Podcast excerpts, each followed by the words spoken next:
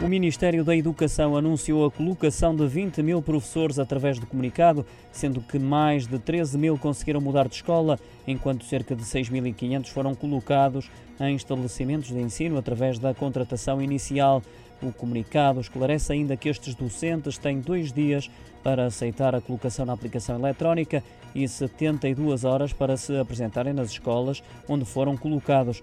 É salientada também a forma antecipada como foram publicadas as listas de docentes, um mês antes do início do ano letivo, algo que nunca antes tinha acontecido.